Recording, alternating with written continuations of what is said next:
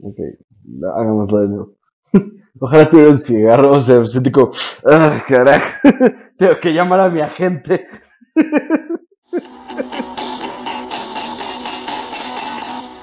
Doctor Secuencia. Doctor Secuencia. Doctor Secuencia. Bueno, muchachos, bienvenidos a Doctor Secuencia. Este, conmigo tengo al doctor Alan, Hola.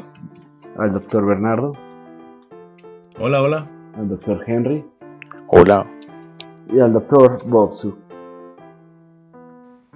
What up? Todo trabado. No, audiencia, no, no consume ningún estupefaciente, solo que tiene problemas de conectividad. Son los esteroides.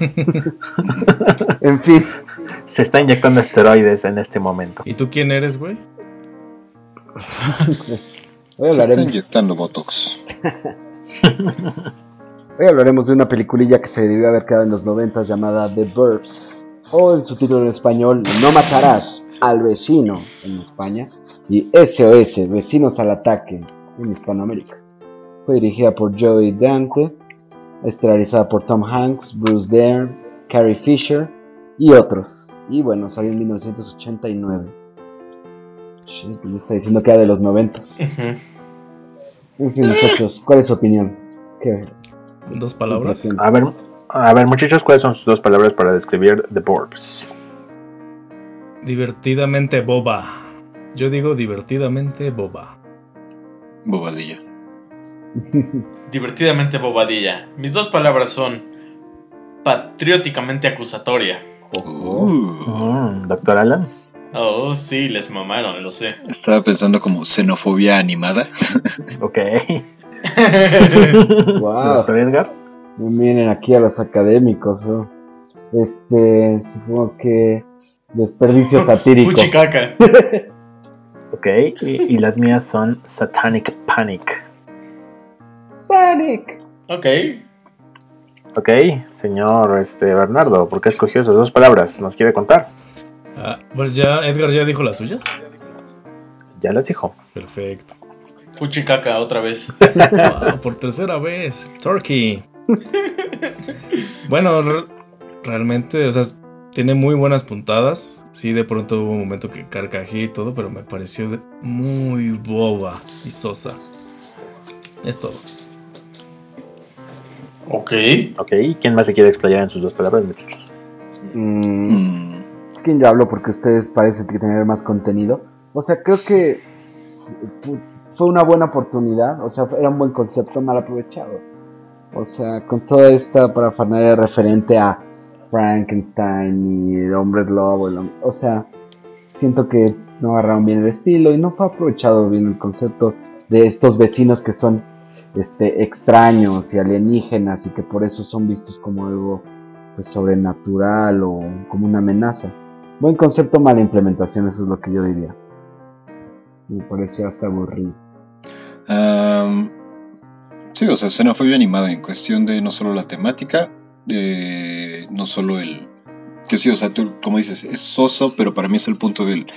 Está, está hecho sabiendo que es una comedia tirándole al slapstick muy caricatura. Y pues esa es como palabra específica para definirlo. Desde los personajes, los arquetipos que utilizan, a la acción en sí, el estilo de fotografía es como muy caricaturesco. Y especialmente xenofobia animada en la cuestión de la resolución. De lo que pudo haber sido un conflicto, una, un, un final donde introspectivo donde dices como de, ok, tal vez de verdad no hay que juzgar a los demás por la portada. Termina siendo como de, no, sí, juzga a la gente y siempre vas a tener razón. Los que son de fuera son malos. Si es moreno, no es bueno. Eh, eh, Eso se, se ata mucho con, con mis dos palabras, que es este, esta especie de, de fervor que hubo en los 80s, 70s y 80s, llamado pánico satánico, en donde hubo como una especie de paranoia eh, internacional por este eh, que era latente y generalizada por todas las cosas satánicas, en donde todos, todos los extraños, eh, cualquier vecino podría ser malo, este, había como un culto sistematizado en toda América. Y yo también pensé que iba a ser como una especie de, de lección de, no muchachos, cualquier, este, cualquier persona puede ser buena. No hay que aprender, no hay que juzgar a, a, a- a las personas por cómo se ven. Pero no, güey, es totalmente eso, es 100% eso. Ok, a mí eso se une a mis dos palabras que fueron patrióticamente acusatoria. Eh, dije patrióticamente acusatoria básicamente porque es la trama de la película, nos habla sobre la xenofobia, nos habla sobre el ser diferente, pero también nos habla sobre lo que es ser ameri- norteamericano y vivir en un suburbio, es decir, no hay nada, creo que no hay nada más norteamericano que vivir en un suburbio, eh, estar casado con una, con una mujer blanca, eh, tener un vecino que haya estado en la armada, tener un vecino super mamón, o sea, hay como mucho estereotipo. eh, y no sé, realmente creo que la película habla en sí misma y por eso nos parece tan... No, no aburrida, sino tan sosa. Ajá. Que al final no hay nada más soso que vivir en un suburbio. Entonces, por eso elegí mis dos palabras. Mm, ¿De qué les gustaría hablar primero? ¿Alguien tiene algún tema que sea relevante? O sea, o podemos empezar como desde la premisa inicial. Vamos desde la inicial. ¿Ok? Entonces, un, ajá, como dicen, es un suburbio, un cul-de-sac, una, una rotonda, la calle, la rotonda al final de la calle. Y te presentan varios de los vecinos, o sea, eh, digamos que los principales son Art, Ray, Rumsfeld y los Cop- Coplec. Coplec. Clopec. Ajá. Coppel. Los Coppel. Ajá, y los vecinos, eh, digamos que son como Ah, y Walter. Eh, pero generalmente se centran en estos tres. Los tres son caricaturas grotescas de. Pues sí, de un estilo de vida americano suburbano. O sea, el, el sujeto que toma vacaciones, pero que no, no disfruta para nada. El gordo que llega y se mete a las casas de los demás a robarse la comida y no tiene ningún tipo de respeto Ay, por, sí. Fastidioso. por Ah, el, por el ser externo. Ah, Y el, ajá, el patio, patriota ex veterano que nunca pudo dejarlo. Ajá. Que se quedó en Eh, Vietnam. sí, pero nunca dicen Vietnam, pero te das cuenta que se la pasan diciendo, haciendo la referencia. O sea, es como de, estuve 20 18 semanas en el arbusto. Y es como de, ok, pero no lo dicen. ¿Meses o semanas? No me acuerdo. Eh, ajá. Entonces, es esta como versión grotesca de los, de los estereotipos americanos. Y están los nuevos vecinos que nadie conoce y que son misteriosos y hacen ruido en las noches, pero que nadie los ve y shenanigans ensue. Xenofobia empieza. Que algo interesante que no se dice en la película, pero. O sea, ¿por qué este Ray ah, tuvo que tomar vacaciones? A mí me dieron. O sea, no sé si era como el break que tenían, o son unas vacaciones colectivas, pero estaba como muy reticente a tomar las vacaciones. Entonces a mí me dio la impresión de que lo habían como obligado a tomar unas vacaciones por alguna especie de colapso nervioso o algo así. Pensé que podía ir la trama y que justo en el póster sale como presionaron a este hombre demasiado. O sea, que había tenido un colapso nervioso y en medio de eso, ahí le había surgido el brote paranoico. Yo pensé que iba a ser una cuestión de, de que lo habían corrido del trabajo, pero que Ah. él no le quería decir a su esposa y por eso había dicho que había Eso tomado también- unas vacaciones. que hubiera sido muy legítimo. O sea, y, ese, y esa como, e- e- esa culpa de, de puta, no mames, ahora qué hago, era lo que no lo dejaba disfrutar. Así pensé que iba a Como ser. Homero iba que a ser se va- principio. A dibujar al Krusty Burgers, este. A, a responder el, el laberinto. El mismo laberinto. Creo que todo el mundo pensó que iba a ser- que esta iba a ser una película más profunda de lo que de lo que fue, ¿no? Sí. ¿Quién ya la había visto, por ejemplo? Yo, Yo no. tampoco la había visto. había escuchado de ella. Pero la, la verdad es que yo lo disfruté bastante, ¿eh? Y este obviamente no me gusta tanto como Gremlins, que también dirigió este director. Joe Dante. Justo eso iba. o sea, yo, a mí yo también la disfruté. eh, sí, tal vez era eso, que como que con por lo menos Gremlins de referencia, una de mis películas favoritas. Este. Sí, era como de, ok, creo que, creo que vale la pena esperar algo como más, como de arriba y abajo, que sea un poquito para adultos, pero también como para todas las edades. Y también, por ejemplo, de tipo pequeños Ah, guerreros. Small Soldiers. Sí. O sea, Como también es como, este dark, dark fantasy, podrías decir. es como el, eh, se me hace un humor, ah, ¿cómo llamarlo? Como los Muppets. Los Muppets en su serie original era un humor que era para, para toda la familia, o sea, para chicos y grandes. Entonces, chistes hablados, chistes visuales para los adultos y comedia física situacional para los niños. Y entonces por eso, o sea, todo el mundo podía disfrutar esas películas o esa serie. Viaje por Yo- mapa, güey. Viaje por mapa. Me, me encanta, güey. Eso me encanta, güey. Eh, sí, yo pensaba que iba a ir pues, a un balance un poquito más agradable. Creo que esta se, se fue más hacia la parte infantil. Lo que es un poquito extraño considerando la temática inicial y que la película tiene un, eh, una clasificación de B, B12. Mm, nunca la consideré como una película infantil, ¿sabes? Pero ahora que lo pienso en retrospectiva, sí, todo, todo es muy, muy caricaturesco. Ajá, es que no, no sé si es una cuestión donde realmente Bueno, tenían una idea muy chida y quisieron, perdón, este, déjame acabar. Eh, te- te- Sí, tenían, una idea muy chida, tenían un guion así bien trabajado y todo, pero que a la hora de la edición, con la presión de, de la asociación de padres, digamos, en la espalda, fueron quitando todas las cosas que le daban como un poquito más de eje a la película, un poquito más de edge, hasta que pues terminó siendo como solo la versión más sanitizada que pudieron sacar. Ahí me gustaría comentar algo a mí. Y eh, acabas de hablar un punto importante y creo que hablas sobre el trabajo de producción. En el 88 eh, fue una huelga de escritores, entonces la escritora eh, Dana Olson, si bien estuvo en el set, eh, no tenía derecho o no tenía... No, no podía opinar o llevar a cabo el guion eso me lleva a otro punto que me pareció también bastante interesante en cuanto a la grabación. Fue eh, la toda la película fue rodada literalmente en orden, güey. Porque como no había un guionista, no había quien desarrollara los personajes de acuerdo a cómo se iban haciendo los cambios eh, por parte de dirección. Ajá, entonces lo que hicieron fue grabarlo en orden para que los mismos actores, Carl Fisher, Tom Hanks, bla, bla, bla, bla, bla, se fueran, fueran evolucionando. Entonces eso me pareció un recurso bastante interesante. Y en cuanto a lo de que parece caricaturesco, creo que ese es justo el punto de la película. La película no es una comedia, creo yo, más bien es una sátira. No, yo no creo que sea una sátira, güey. O sea, es una sátira tal vez la vida en suburbios, pero es lo que te digo. O sea, al final es. Es. O, sea, no está haciendo eh, crítica social de nada, sino que está perpetuando un estereotipo o un fervor que ya había o que hubo una década entera. Y no le. Esta película no, no le hace. O sea, no, no- no lo cambia de ninguna manera, sino que nada más lo, lo presenta como tal.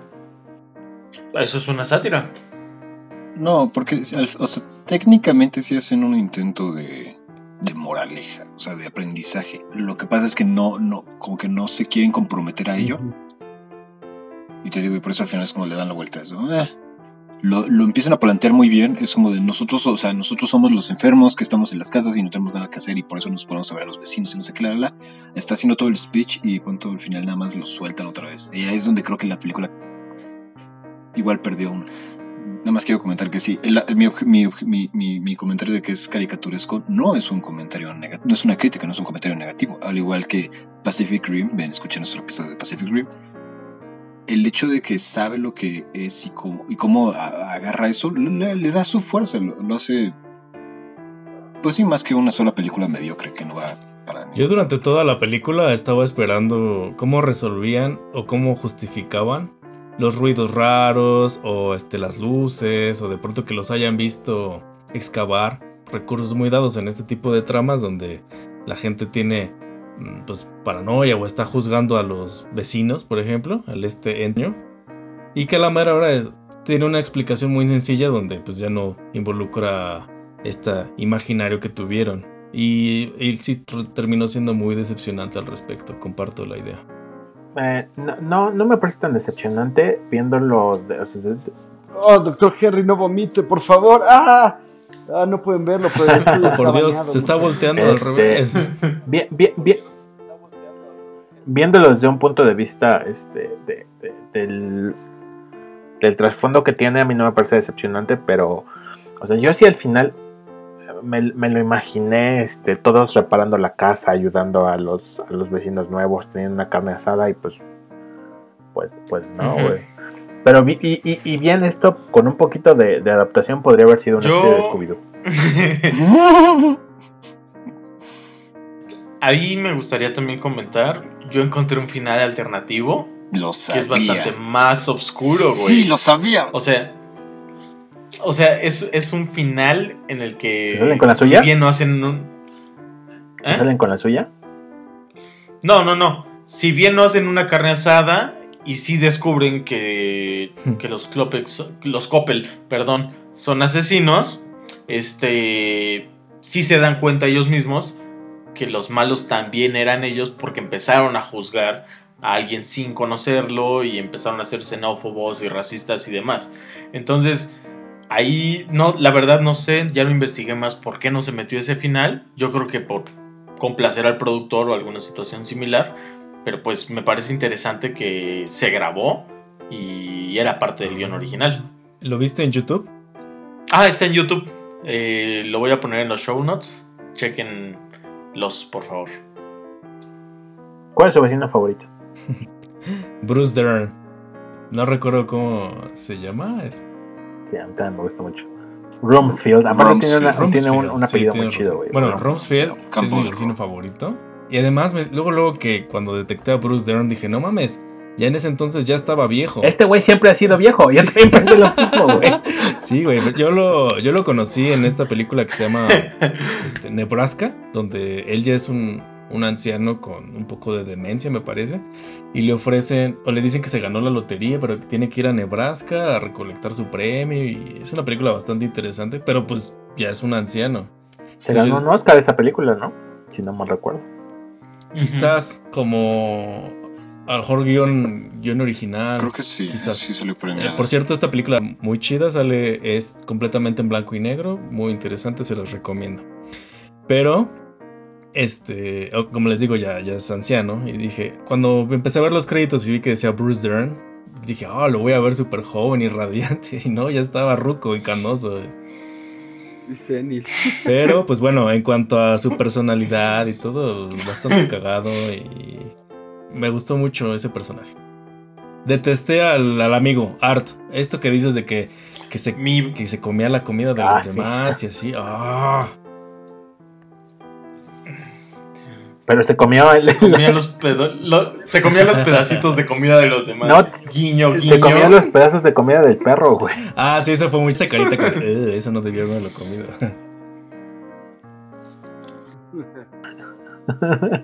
No, le, o sea, Yo.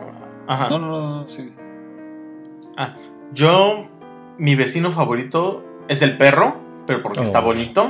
Ah, está bonito, güey. Se, se, Pero mi se persona. parecía a Pero mi Jolie. Me persona. recordó muchísimo a Jolie. Yo dije, ¡ah, qué bonito está! Y después cuando sale el perrito con cara sospechosa, ¡ah, qué bonito! Pero mi personaje, o más bien mis personajes favoritos, fueron los hombres de la basura, güey. Estuvo súper cagado todo ese Sí, sí, momento, sí. güey. Güey, es Dick. Como esta dicotomía entre el old school y el hippie y vota por McCartney, creo era, y un arco iris, güey. Y el otro, oh, ¿qué hace? ¿Quién lo va a limpiar? Sí, estuvo muy cagado ese momento. Y luego. Ellos son mis personajes Y favoritos. cuando contribuyeron a que sí sacaran la basura, porque a partir de que sale de tu casa ya es legal, ya no, ya no- Ajá, oh, güey, sí, esto. Sí. Está chingón. No, eso. aparte ese, uno de los de la basura es este Dick Miller se llama el actor. Y sale casi todas las películas de Joe Dante, o no sé si en todas, pero ajá, luego, luego lo vi. De hecho, salen todos. Ajá, y es como de, ah, ese es el, el vecino de, de Billy en Gremlins, y también en Pequeños Guerreros es el que, el, el cosa el que el poda césped, y es como de, ah, qué chistoso. Eh, sí, o sea, que también ese skit como creo que se me hizo bastante similar al que hacen en Monty Python. Este, no me acuerdo si era en busca del Santo Grial, pero que eran como los dos, este, los dos campesinos que están discutiendo sobre política, pero súper densa e intensa. O sea, y era como el woke peasant, o sea, se me hizo como e- ese como esa idea de, pues sí, es el cuate que recoge la basura, pero entiende un montón como las condiciones sociopolíticas de Estados Unidos. Me parece bastante di- divertido. Pero nada supera al, al Pizza Guy. Bueno, mi personaje favorito es este, el joven este que tiene que pintar la casa, que no pinta un carajo. Pero, Corey Feldman. sí, pero mi, Que es Corey Feldman. Ajá, pero mi- es mi favorito por su relación con el Pizza Guy, porque hay como tres escenas. Una es como, no se vayan muchachos, ya pedí pizza y todos, bueno, nos quedamos. Después están sentados sobre el coche del doctor. Es como de, güey, no nos muevas, ya viene el de la pizza. Y ya después cuando está, están peleando en la ambulancia, y entonces desvían al de la pizza. Y nada más choca el de la pizza cae. ¡Ay! Alguien grita pizza. Es el arma de Chekhov de la pizza. Maravilloso. Dice, oh, Ricky sí que sabe hacer fiesta. Una odisea en tres actos. Sí, sí tiene sus momentos. Hablando de ajá, ese personaje de Ricky, ese final, ese fourth wall break, no aportó absolutamente nada. ¿Para qué lo hicieron? Me encanta esta calle, o algo así, dijo, yo no me acuerdo. Sí, pero es como. ¿De qué manera? Y es como de, bueno, ya era los. Era el final de los ochentas, la gente estaba confundida. Tenían mayores problemas que un, un rompimiento de la cuarta pared. Ajá, sí. Iban terminando de la tradición de la noche blanca. Eh, Faltaba un año para que fuera el ciclo de 90 años. a ver, inicialmente, ¿ustedes qué pensaron que, que era lo que había adentro de la casa? Yo primero pensé, porque tampoco lo había visto, eh, lo primero que pensé es como aliens. Mm. ok. Sí, porque incluso al principio de la película está esta muy buena escena de un zoom in desde el espacio exterior y se ve increíble, muy, muy bien hecho. Que después al final nada más lo repiten al revés. Sí, sí, sí, sí, sí. Qué bonita muy maqueta. Buena maqueta. Porque aparte, eh, parte del logo de Universal, Exactamente. ¿no? Entonces me parece Ajá, uh, un, un gran atine. Entonces sí, yo creía también que eran extraterrestres. Yo pensé que iba a ser algo cliché como ah, la máquina de resucitar muertos del doctor Frankenstein. Ah, pues sí, hasta le cae el trueno a la parte de arriba, al pararrayos. O sea, justo en el momento en el que está la hornilla a todo lo que daba. Entonces pensé que sí iba a ser como esta cosa para manipular la vida y la muerte. Yo, yo pensé que sí habían matado a sus vecinos, güey. O sea, yo sí fue así como de, ay, obviamente mataron a los A los que se vecinos". que- con los que se quedaron en la casa. Sí, porque mencionan algo al principio, así como de que, ay, los vecinos ni siquiera se despidieron. Y dije, "Oh, obviamente. Que también tenían mataron". un apellido similar a Coppel, ¿no? También era como con Mm. K o algo así. Canadá. Coppel Canadá. Coppel Canadá.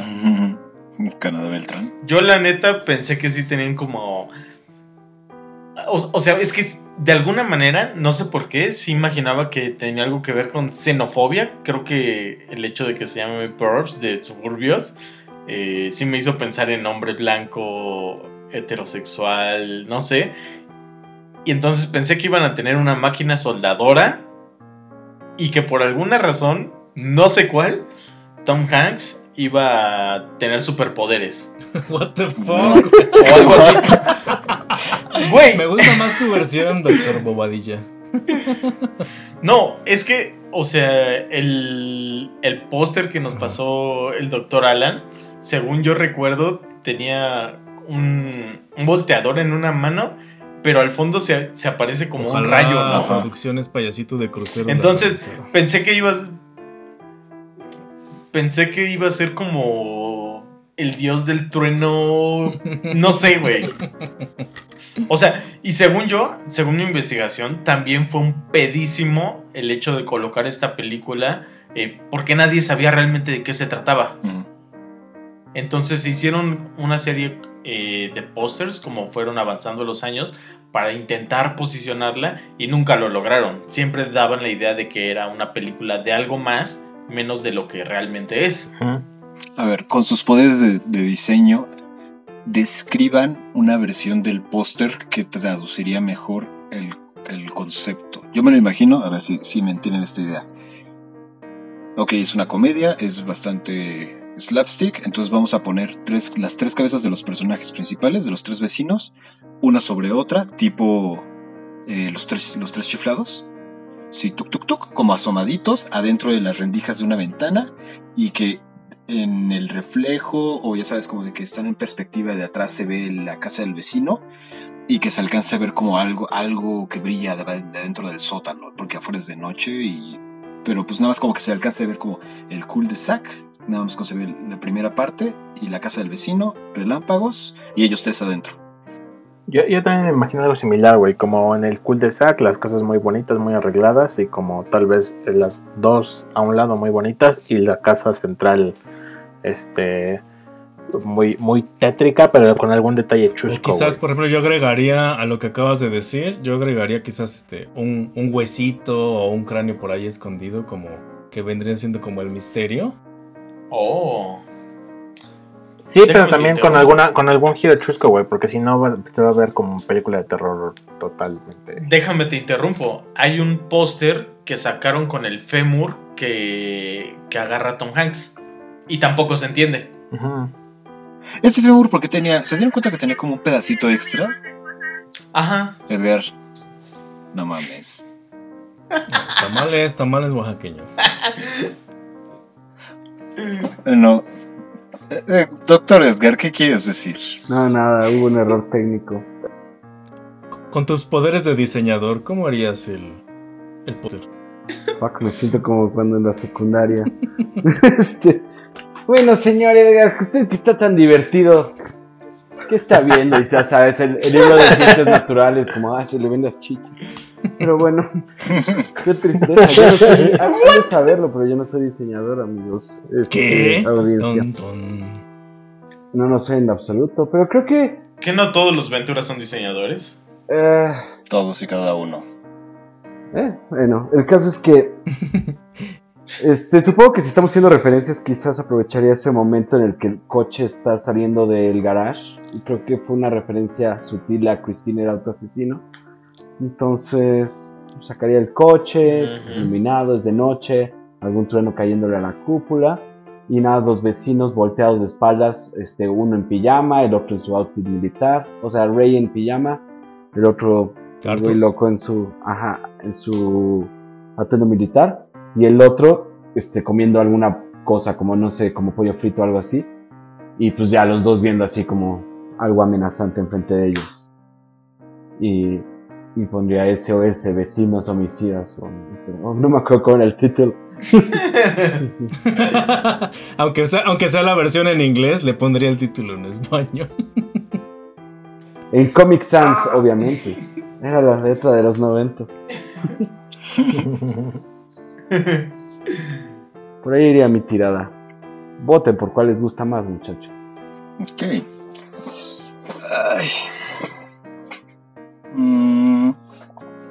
¿Sabes qué? ¿A quién dijo lo de Frankenstein? Ya se me olvidó ahorita. El Eddie.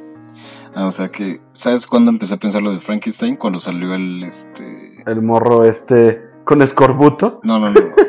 No, el tío, ¿no? El otro El- tío. Ajá, el Doctor. tío, pues. Es que sí, no sé cómo llevarlo, si el hermano o el hermano del doctor. Es que se me olvida su nombre del El, personaje. el otro Rubén, güey se sí. llamaba se llamaba el tío, Tío, Rubén. tío ¿no? Rubén y el doctor. Klopp. Rubén, ok. El de- Cuando sale ¡No!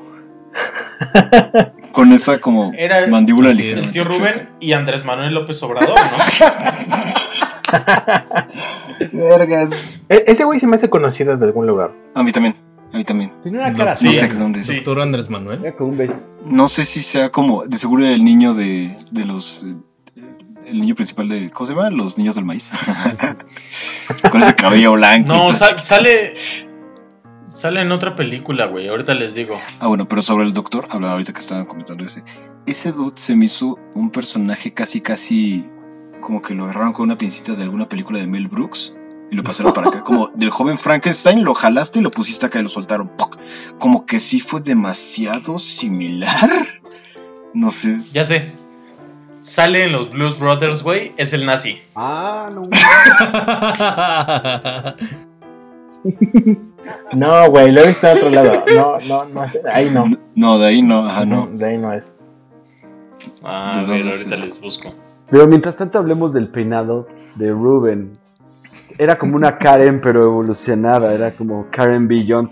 O sea, porque ya tenía su flequito. Oh, ¿De dónde dijo? de atrás. ¿De dónde le decían que eran? Que si eran ucranianos o algo así. Nunca les dicen de dónde son, güey. Este güey les empieza a preguntar y, todo, y es cuando ese güey le dice... Bueno, pero "¿Tú eres era tal?". una Karen de ahí. de ¡No! Te das cuenta que él lo dijo con odio porque él también era xenofóbico y por eso llegaron del país. Madres, ¡pum! Uh, Xenofóbico que odia a xenofóbico, mil años de perdón. cáncer. Ahí está tu condón. Yo pensé que no iba a ser... eh, que no iba a ser ni siquiera familia, güey. Sí, pero sí Que final lo, familia. no lo aclaran, ¿no? No, pues creo que técnicamente sí, eran, pero ajá, yo también pensé que no iba a ser familiar, que uno iba a ser el ayudante y el otro iba a ser como el, De hecho, el músculo. en el final alternativo, Hans al parecer lo secuestraron desde pequeño. Oh. Ajá. Porque incluso no, no conoce su fecha de nacimiento. Dan a entender un poquito eso. Mm, interesante. Ajá. Eh, el doctor también sale en Malcolm en el medio. En Ajá. Malcolm, el Malcolm, creo que. Sí, eh, en un episodio que se llama Kitty's Back, algo así. Ah, que Kitty se volvió como una ninfómana. que Iba por el país jugando a las sillas musicales desnudas. Creo que sí. qué buen juego.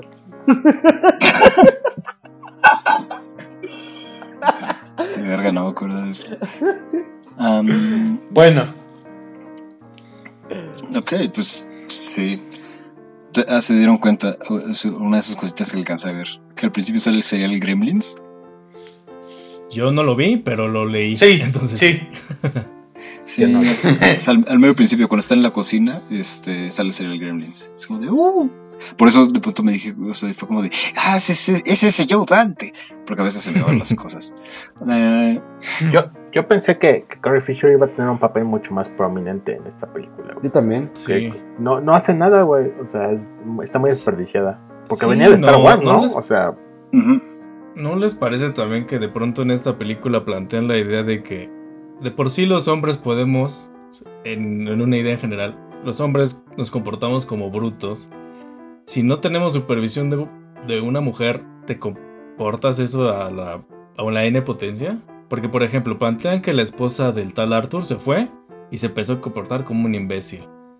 Y en cuanto Carrie Fisher se fue, eh, fue cuando irrumpieron en la casa de los Copley.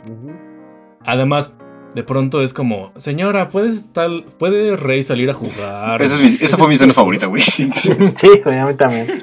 fue, para mí fue lo máximo, el momento que, "¿Pu- ¿puede salir Rey? Métete. No. No, y en el fondo está así Tom Hanks en la media puerta, Sí, sí, su- sí. asomadito, y es como de, no, no puede porque está cansado. Ándale, señora, déjelo salir. No. Ya es una Y gelatina. como da la patadita al piso. Ay, Que le dice, no, hasta que, hasta que vuelva. Bueno, a mí de pronto sí me pareció que daban también como ese mensaje. O- y no sé, ¿ustedes qué opinan? Ah, creo que la infantilización de los hombres en la película es bastante directa, es bastante in your face. Mm. Yo también creo lo mismo. Eh, pero pues reitero mi punto. Creo que es parte de los suburbios. No sé. O sea, es parte del reflejo am- norteamericano. Ah, algo, algo que a mí me gustó mucho, güey, fue la historia del heladero. Ah, sí. Del La historia de Del que... heladero, güey. Skip. skip. Que mató a su familia y el calor del verano. Está bien contada, ¿eh? Ahora que lo pienso. Ah. Sí, güey, a mí ta- es- está muy, está muy bien contada, güey. Es muy, muy, este, muy interesante el- el- el- La la, narración. la narración, exactamente, güey. Y, y también me, me pareció muy agradable el sueño que tiene. Ah, la pesadilla. Ujú. Está bien cagadita.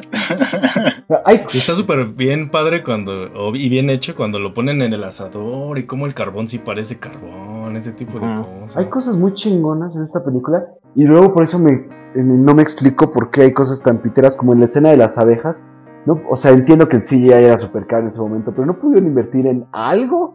O sea, más es Tom Hanks y el otro cuate. Abejas reales. Ah, las Abejas no es ni una abeja, no es nada, más que la que se le sale de la boca. Es como, eso es barato, o sea, hay maneras de utilizar efectos No, no, yo nunca he visto un ataque de abejas realista en una película, ¿o sí? Ya, ah, no te pis, no te No, pis. pero sí, a lo mejor en, en Black Mirror, las abejas este, robots.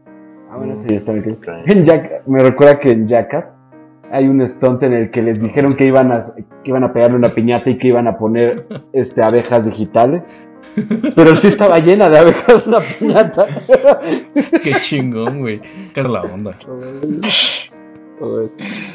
Es como cuando jugaban. ¿cómo, era- cómo se llama ese juego donde tienes la pelota en el paro y cada quien le tiene que pegar para que le dé vueltas al otro lado? Ah, Spiro. Spiro, que están jugando. Spiro con vestidos de osos con un panel de abejas.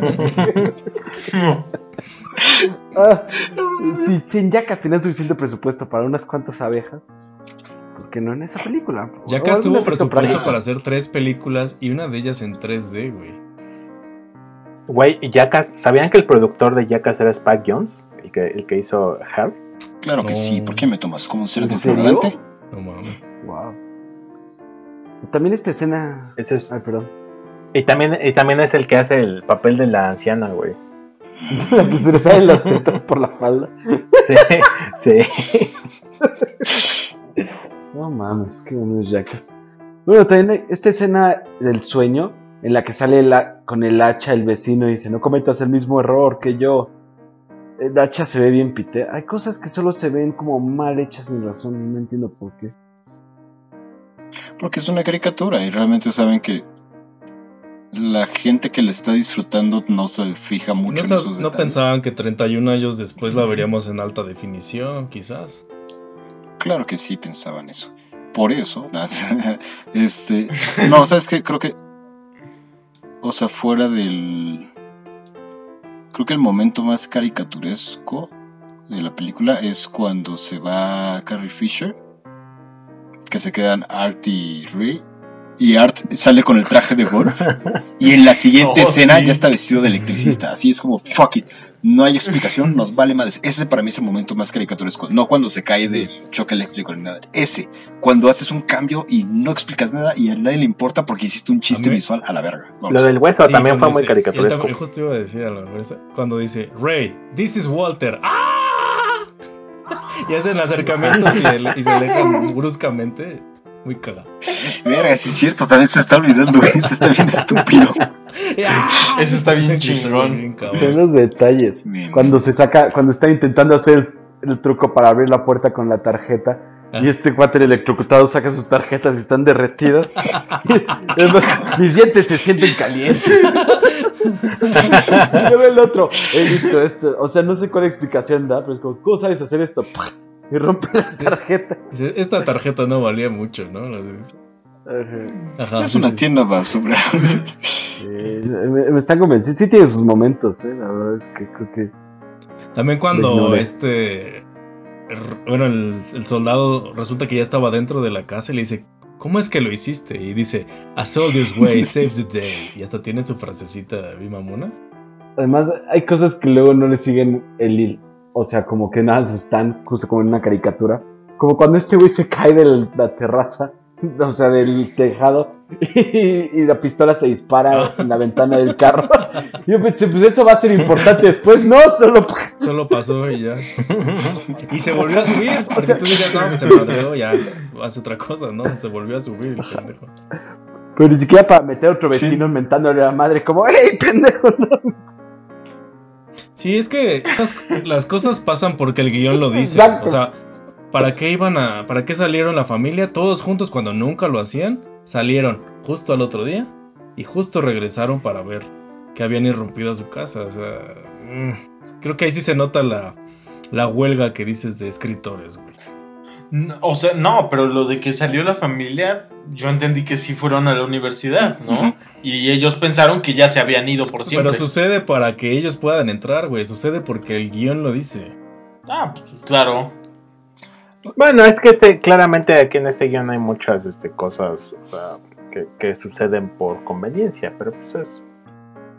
Además, o sea, pues hay cosas que sí nada son como para, para que, porque el guion lo dice, como eso de que se van.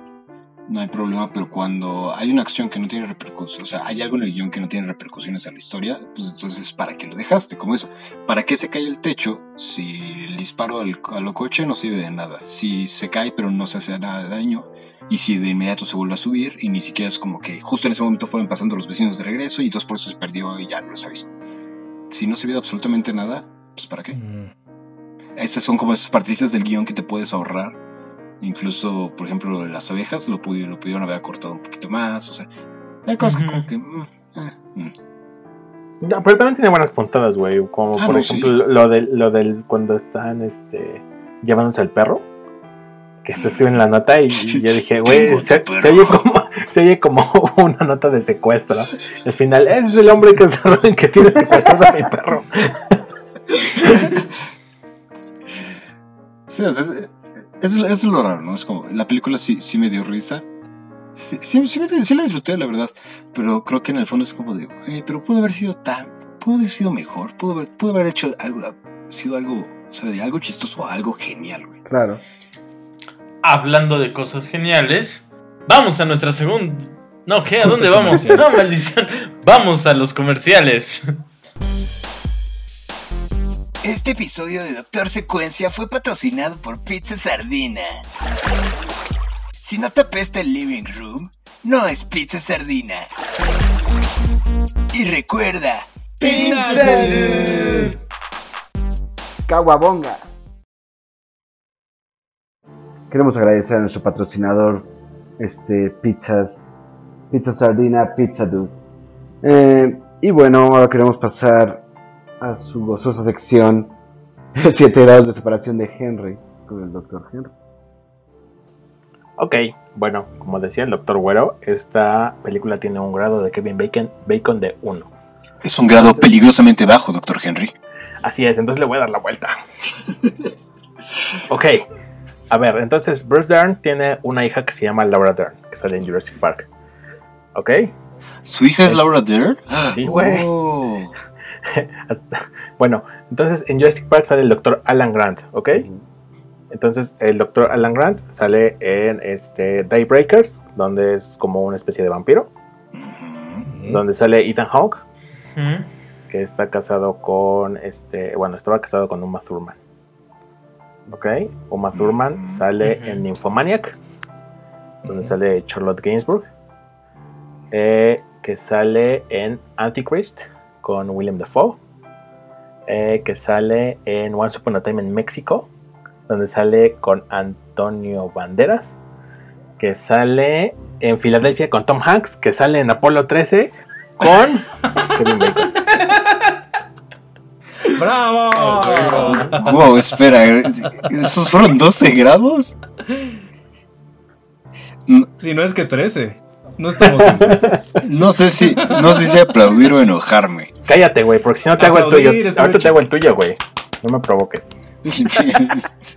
Es un pinche chamaco cagón. Es más, güey, a ver, te voy a hacer el tuyo, cabrón. De mí a, vas- de mí, a ver, Alan conoce a Jaime Bielma. Jaime Bielma. A ver, no, güey, a ver. Tú una vez dijiste que conocías a un sobrino de Dalí, ¿no? No, eh, una vez conocí a un estudiante. Ah, bueno, ok, va. Ah, Entonces, tú ¿tú dijiste que conoces, tú. No, conoces a un estudiante de Dalí, Ajá. ¿ok? Dalí conoció a Jodorowsky, güey. Ajá. ¿Ok? Porque iban a hacer este, esta película la de Dune juntos, ¿no? Se besaban y se amaban, sí. Ok, Jodorowsky tiene un hijo que se llama Brontis, Prontis Jodorowsky. que sale en este en, en Animales Fantásticos, güey, es el anciano, es el Nicolás Flamel. Este, donde sale este güey, este, ¿cómo se llama? Newton. Newton Scamander. Eh, Newt Newt Scamander. Es este. Es la chica danesa. Que sale en la chica danesa, güey, exactamente, que sale en la chica danesa con, con Alicia Vikander, que es esposa de, de Fassbender, güey. Y Fassbender sale con Kevin Bacon en X-Men. Son 8 grados, Henry. Pero además, o sea, ¿es esposa en la Son película ocho grados, o es esposa en la Henry. vida Ah, real? eso la- da igual, güey. ¿Quién conoce a quién? Eh, así funciona la sección 7 grados de separación. No, es que, del Dr. el- Henry, el- aunque sean 8 o No, no, 13. no, no, no, Yo, yo, yo vengo a exigir contenido de calidad. Si el reto, el reto son 7 grados, porque es lo que dicen, 7 grados o menos. Todo el mundo está conectado a Kevin Bacon por 7 grados o menos. Si no podemos llegar a 7 grados, si es como torcer las reglas y este, y este podcast tiene reglas. Por mí está bien. Son. A ver, es el sobrino, Jodorowsky, su hijo, este es No, te Newton, saltaste a Dalí. ¿eh? O sea, el, este güey, el pintor El, pin- el pintor, este Dalí. Dalí, Jodorowsky, su hijo, Newton, Alicia Vikander, Fassbender. Son siete. ¿Y Fassbender dónde salió con Kevin Bacon? En X-Men First Class. Son siete, güey. Ah, sí, cierto, sí, cierto. Sí. Algo no me suena, no confío en ti. Está bien. Güey, Ah. te acabo de conectar con Kevin Bacon. ¿Qué más quieres? Quiero ver a Kevin Bacon. Bueno, volvamos. Alguna vez vi la publicación donde Tom Hanks decía que le preguntaron que cuál era el mejor actor que por olía y decía que Kevin Bacon. Pero yo pensaba que por el chiste de que podía hablar a tocino, pero en realidad era porque creo que sí usa como mentitas o algo por el estilo. Ok. ¿Qué es ese dato? ok, muchachos. Pequeño Al parecer Kevin Bacon huele bien. Eh, hablando de Tom Hanks Sí. y el, el prototipo, como dijo, creo que Bernardo, el prototipo del hombre americano. No, Edgar dijo el hombre blanco heterosexual de los suburbios. Tom Hanks es claramente el... ah, tú No me robes mi gloria. Omar, corta esto. El, el- el hombre blanco heterosexual por experiencia por, Excelencia. es Tom Hanks. Excelencia. Por experiencia y excelencia. Es Tom Hanks, claramente. Entonces, esa es una de esas películas donde, estás de- donde tuvieron la oportunidad de construir al hombre, digamos, encerrado. Todo tiene que ver con la cuarentena, muchachos, lo lamento. Este. Entonces, no sé si tengan algún comentario respecto a eso. La, como esta deconstrucción del hombre y su sanidad cuando está en un espacio que no le, que no le trae absolutamente nada nuevo en cuestión, información, este, eh, sonidos, cosas nuevas, palabras, yo los conozco. Sí, nuevos estímulos. Ajá, estímulos. Gracias. Creo que es una exploración interesante. Mm, o sea, sí, definitivamente están todos estos trasfondos de la xenofobia, de este, la paranoia, pero justo creo que un aspecto central es el voyerismo. O sea, y, y es que es, independientemente, tenían la tele, tenían toda clase de comodidades y entretenimiento. No estaban encerrados como tal, y ni siquiera están en cuarentena. Pero la idea de ver lo prohibido, de ver lo que está a puerta cerrada, lo que no es para ti, eso es lo que se vuelve sumamente seductor. Y creo que el que al final se vuelve como la voz de este sentimiento, digo, los vecinos lo experimentan, pero quien lo enuncia es este chavo, el güey noventero, el Pizza y ese güey. O sea, que es el que dice, vengan al show, vamos a verlo. Y de cierta manera la audiencia es parte de ese grupo de chavos que estamos viendo qué chingados van a ser los vecinos.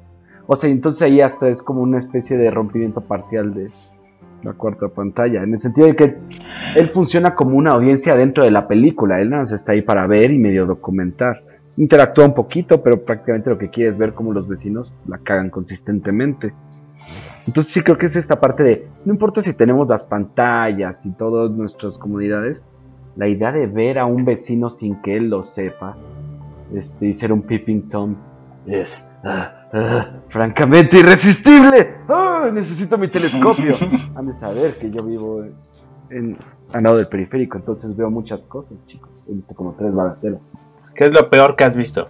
Lo peor que he visto, mm, mi reflejo en la ventana después de tomar tres días seguidos. Que me sonríe mi reflejo. Eh, una vez creo que vi un, un intercambio de dinero por drogas en el edificio de enfrente. O sea, solo había un piso prendido. Que ya después me enteré que mantienen las luces de los edificios prendidas porque es muy. Es un costo energético muy grande el apagarlos y prenderlos.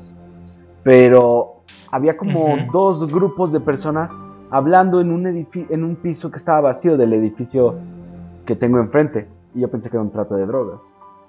Si es lo que pienso que es, es lo peor que he visto. Si no, pues sí he visto como coches persiguiéndose, sí he visto gente peleando en la calle, este, sí he visto como peceros chocándole horrible a un coche y yéndose.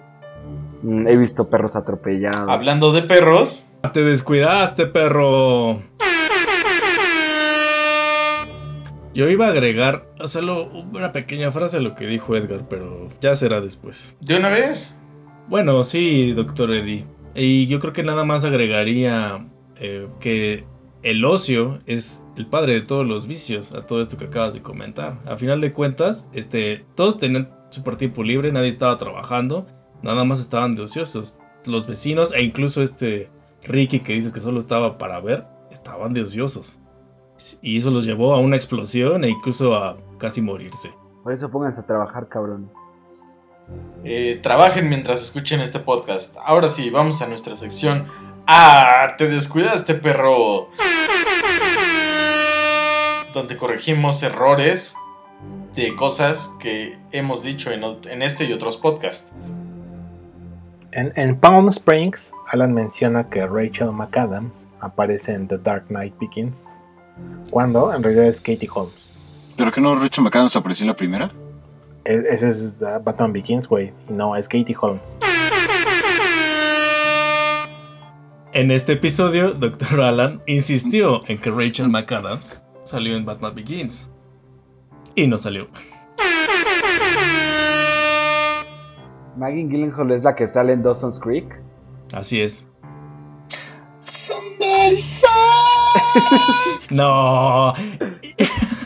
y otro, otro te descuidaste perro de este episodio. Somebody Save Me es de Smallville. La otra, la de Dawson's Creek, no es esa. Ok, eh, ¿ustedes qué les pareció la cuestión musical? Para mí es como un... Si había un tema de, de película, como por lo general hay, no lo recuerdo. La música es cero sutil. Y eso es lo único. También por eso eh, creo que eleva mucho más esta idea de, de la caricatura que tengo de la película.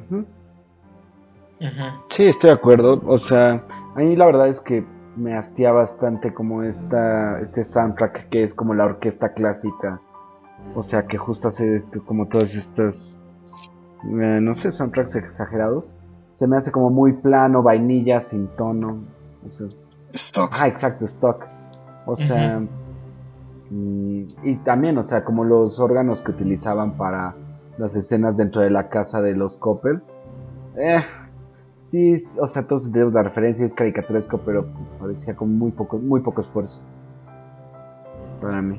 Sí, que yo lo que podría agregar nada más es cada que justo aparecieran los, los Coppel, eh, sonaba este organito que me tra- transportaba justo a cuentos desde la cripta o algo por el estilo. Ujú.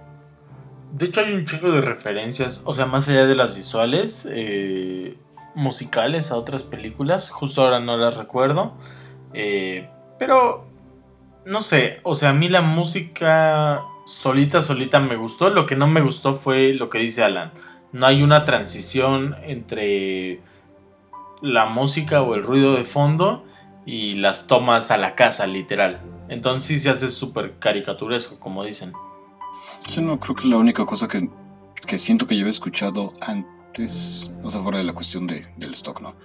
Este, ese tonadita militar, Mm, ok. según yo, suena también mucho en Pequeños Guerreros. Ese tir, tir, Ah, tir, sí. tir, tir, tir. Alan Abernathy, 5551025. Hola. Eh, Ok. Más allá de, Este- de ir del- de la música, me- solo quiero hacer un comentario respecto a los efectos de sonido, que en este caso son los folies. Me parecieron, eh, si bien como aumentando a la caricaturización, pero sí muy atinados y cuando, por ejemplo, en la, en la escena donde... ¿Cómo se llama? Donde Rey, sí, donde Rey come un pretzel con una sardina. Ah, Me parecieron ah, muy deliciosos escucharlos. ¿Deliciosos? Deliciosos. parecía que sí estabas masticando el pretzel y que estaba además algo, una Delicioso. sustancia que es la sardina. Sí, estaba padre. O sea, A mí me y recordó. este es obra de el- los artistas de Foley que se llaman Don O'Connell y Kevin Bartnett. Me recordó un chingo al profesor Utonio comiendo el chícharo en las chicas superpoderosas. y el otro atrás viéndolo. así. O cuando Calamardo mastica la cangreburger, que nada más le jala así como un cachito también. No, creo que aquí sí fue como el profesor Utonio, porque es ese de que lo están viendo y nada más sigue masticando y masticando. No, eso no lo no qué maravilla. Y. ¿Alguien quiere comentar, agregar alguna observación extra? Mm, yo, a mí sí me parece, o sea, en general, y creo que esto ya puede ir como hacia qué nos gustó y qué no nos gustó. una buena temática, pero mal ejecutada. Entonces, creo que en lugar de ser una genialidad súper satírica al nivel de Doctor Strangelove, eh, resulta ser una, una vil caricatura, ¿no? O sea, sí me parece que hubo una falta de guion, una falta de edición o montaje, no lo sé, no estoy seguro. Eh, y tal vez un poquito más de trabajo. En cuanto a esta, eh, esta cuestión de trabajo, quiero hacer esta trivia de... ¿Ustedes sabían que la rodaron en un trimestre? Sí, sí, sabía. La rodaron... Ajá. Ah, bueno, gracias. Eh, gracias por saberlo, Alan. Yo Eh, no los sabía, demás-. Espero que no lo hayan No, eh. Espero que no. Pero sí, fue rodada en tres meses, mayo, junio, julio del 88. Entonces, pues creo yo es bastante rápido. Hablando de datos, ¿ustedes sabían que se filmó solamente en un set de Universal Studios? Todo. Y Ah, sí. en ese set, ah, gracias por saberlo. en ese set este, graban, si no mal recuerdo, ¿Sabían que Desperate Housewives. Ahí las grabaron. curiosamente también se desarrolla en un suburbio? Son más casas de Desperate Así es. Housewives. Gracias por saberlo. Ujú. Wisteria el fondo se Lane. puede ver a, a, a Eva Longoria. Ujú.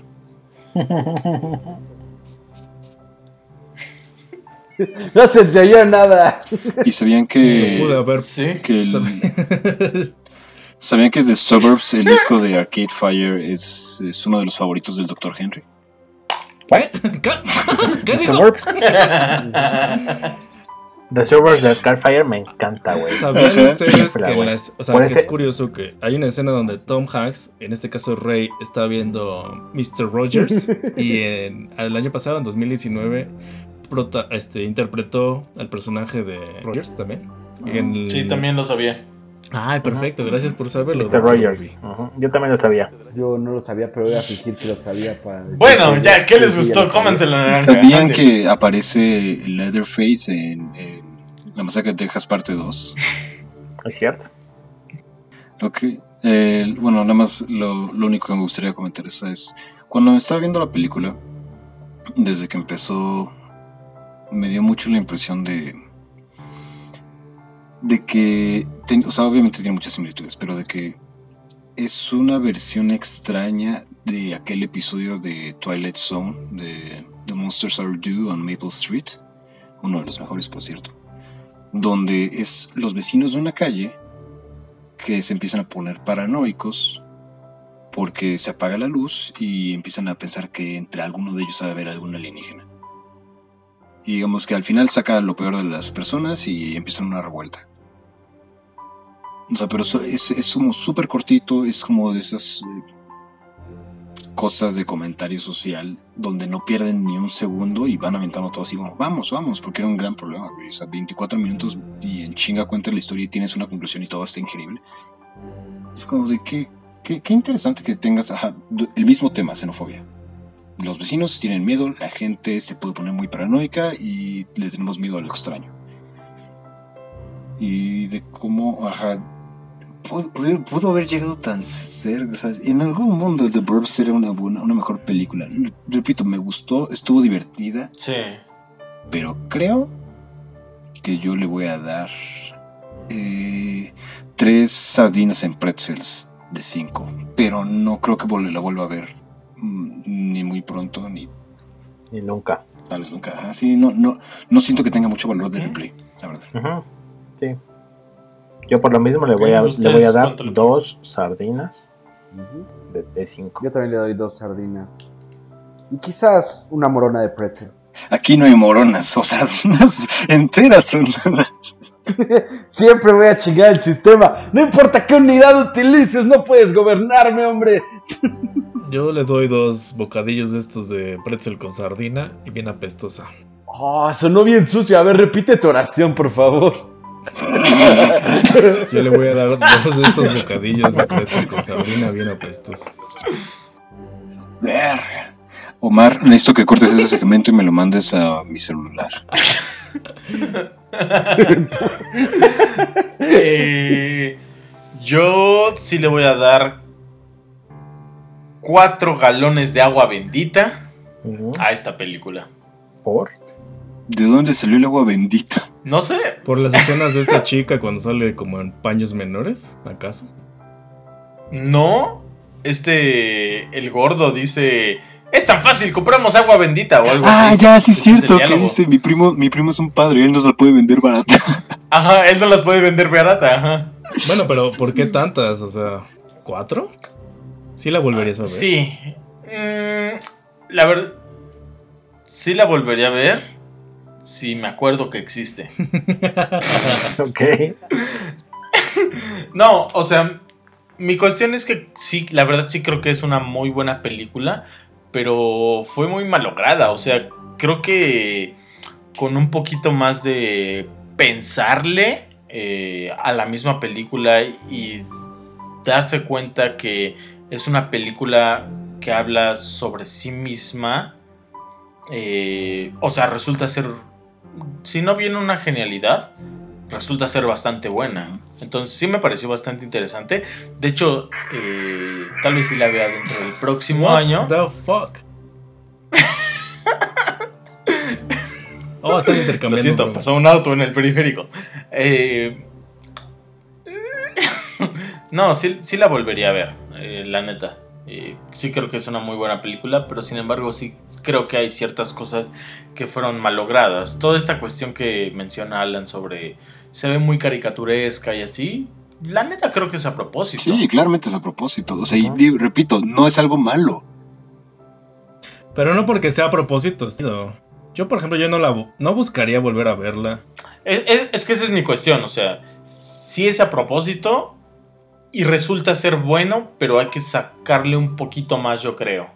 O sea, a lo mejor un poquito más de análisis, ponerse a pensar de qué va la película, de qué es lo que realmente nos quiere hablar. Ya ves, todos somos una No. bola de, de estúpidos. es, el, Es el mensaje de Omar. Al- Es una Ajá, buena no, no, película, no. pero le faltaron unos mejores críticos. No ustedes. No, no, no, Pero no, o sea, Doctor pero mira, Doctor Secuencia vale todo esto lo digo. Todo esto lo digo, güey. Porque yo también al- terminé de verla y dije, no mames, tiene muy buenos gags, tiene muy buenas puntadas, eh, pero pusiste a medio de hueva. Luego me metí a leer un poco sobre la película, sobre el guion, todo eso. Dije, no mames, claro, tiene sentido. Es una película que habla sobre sí misma y, o sea, es un pinche espejo que se refleja en sí mismo. Entonces, pues, la neta, yo sí le doy cuatro, cuatro, Ay, Pues cuatro te galones de agua bendita. güey, pero lo que se ve en pantalla. No, sí, sí, sí, estoy, estoy de acuerdo. O sea, yo le estoy dando un valor añadido con base, pues en lo que yo chequé, güey. Ya, chingue su madre, dale cinco galones de agua bendita. No, no, no, no. No le voy a dar 5 porque fue mal lograda. Justo, no se vio. Ok. Bueno, muchachos. Bueno, Entonces. ¿cuál es su tema que proponen para la próxima película? yo propongo posesión demoníaca. ¿Doctor Allen? Pero no hubo posesión. No hubo posesión, güey. Pero por ejemplo en su pesadilla. de- lapsus. y en el libro, cuando leen el libro, hablan de Ajá. Ah, posesión. bueno. Bueno, ok, va. Ah, películas. Digo, películas. Ay, güey. Películas a la verga. Podemos escoger la que queramos. sí. A ver, yo voy a proponer. Yo voy a proponer este lugar con un secreto oscuro. Ok. Ah, Ominoso. Ok. Doctor Edgar. Pizza, dude.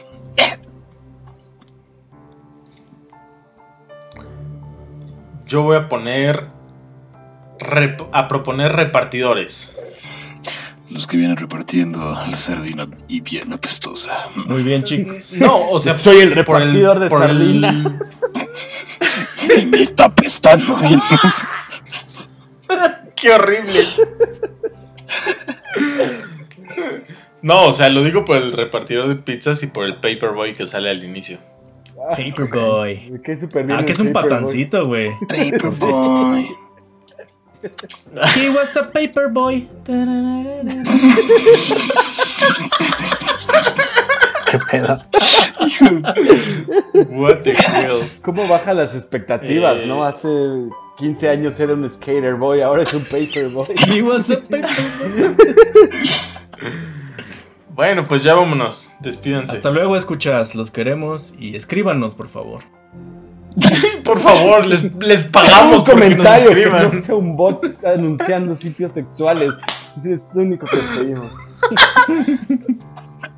Lo único que, que- que- que quiero dejar es como... Estoy seguro que si nosotros viviéramos en el mismo vecindario, ya no decir la misma calle, seríamos exactamente ese mismo cagadero horrible. O más. Henry seguro sería el pinche militar acá con sus rifles desde el segundo piso. Así vas, va, va caminando Bernardo y entonces le llega un mensaje. Voltea arriba, puto. Y así el pinche Henry así con la mira láser en la frente. Oh, te estoy viendo. Como Walter, como Walter White. ¿Qué personajes serían? Así, Henry sería el Mira, militar. no, Ah. Omar, es, Omar es 100% rey. Para mí, Omar es rey. Es, ¿Por qué? porque, güey, eres el como el que dice como de, no, güey, yo no me voy a meter en ese pinche desmadre. Y entonces llegamos, o sea, en- entre Edgar y yo somos como la combinación de, de, de Art. Es como un poquito, pues entonces llega, llega o sea, llegamos Edgar y yo y te empezamos a decir de cosas y te convencemos para, para mandarte a una espiral de, de destrucción. Pero Eddie, en vez de estarse comiendo toda la comida, a- abre todos los alcoholes y las cervezas de los Ajá. Mientras yo estoy Pensé que pendejadas. decías que era yo porque me vestía como papá o algo Y así. el, y el. Benro es el este, el don, el don, el don, el don acá, el del perrito, güey. No sé si Yo me, yo me pierdo y piensan que me asesinaron. Todo, todo propio y, y sin faltas de ortografía. no sé si, ajá, no sé si el vecino o, lo- o los o los Coppel. Porque así es to- todo misterioso. ¿Y qué estás haciendo, güey? Nada, nada, no, nada. Porque no. los Coplex son blancos, estás diciendo ¿Por qué eso? tienes una, una mujer colgada en tu cuarto? No. No, no, no, no. Eso es. ¿Y por qué no grabaste podcast? No, está así- estaba ordenando unas ah, está cosas. haciendo cosas. Como- ¿Qué, qué cosas? Cosas, cosas. Cosas, ¿ya viste qué hora es? A ver, mira. ¡pa! Y ya recibo un golpe en la nuca. Y adiós, cabecita. Cachazo. Pero creo que en realidad, ¿Sabes, culebra? Inyección en el cuello. Sí, Oye, ¿no tuvo la sardina? ¿Dónde? Pero creo que en realidad todos seríamos como el adolescente este que nada se invita a sus cuates como, miren esta mamada, está bien cagado. Porque eso es lo que hacemos, o sea, criticamos lo que vemos, la realidad y las películas. No, pero los digo en serio, o sea, si viviéramos juntos, tú sabes que por ahí van las situaciones. Sí. bueno, ahora sí, vámonos. Bueno, Chao. muchas gracias por escucharnos. Eh, Eh, yo fui el doctor Ventura. Yo fui el doctor Henry. Je suis Dr. Bobadil. Ese silencio que escuchaban era yo diciéndoles telepáticamente que era el doctor Ventura. Entonces, no lo voy a decir de nuevo. y yo soy el doctor que va a editar todo este cagadero. Eh, muchas gracias por Omar, escucharnos. quita esto. Omar, edita Omar, esto. edita esto. Muchas gracias por escucharnos. Eh, estén al tiro para el siguiente podcast. Omar, Que edita toca esta. el extra. Omar, edita esta sardina. Apestosa. Adiós. Nos vemos. Pizza dude. ¡Pizza, dude! Pizza, dude. Pizza, dude. Pizza. Qué mal sonó. Yo solo escuché un montón de caca saliendo del, del auricular.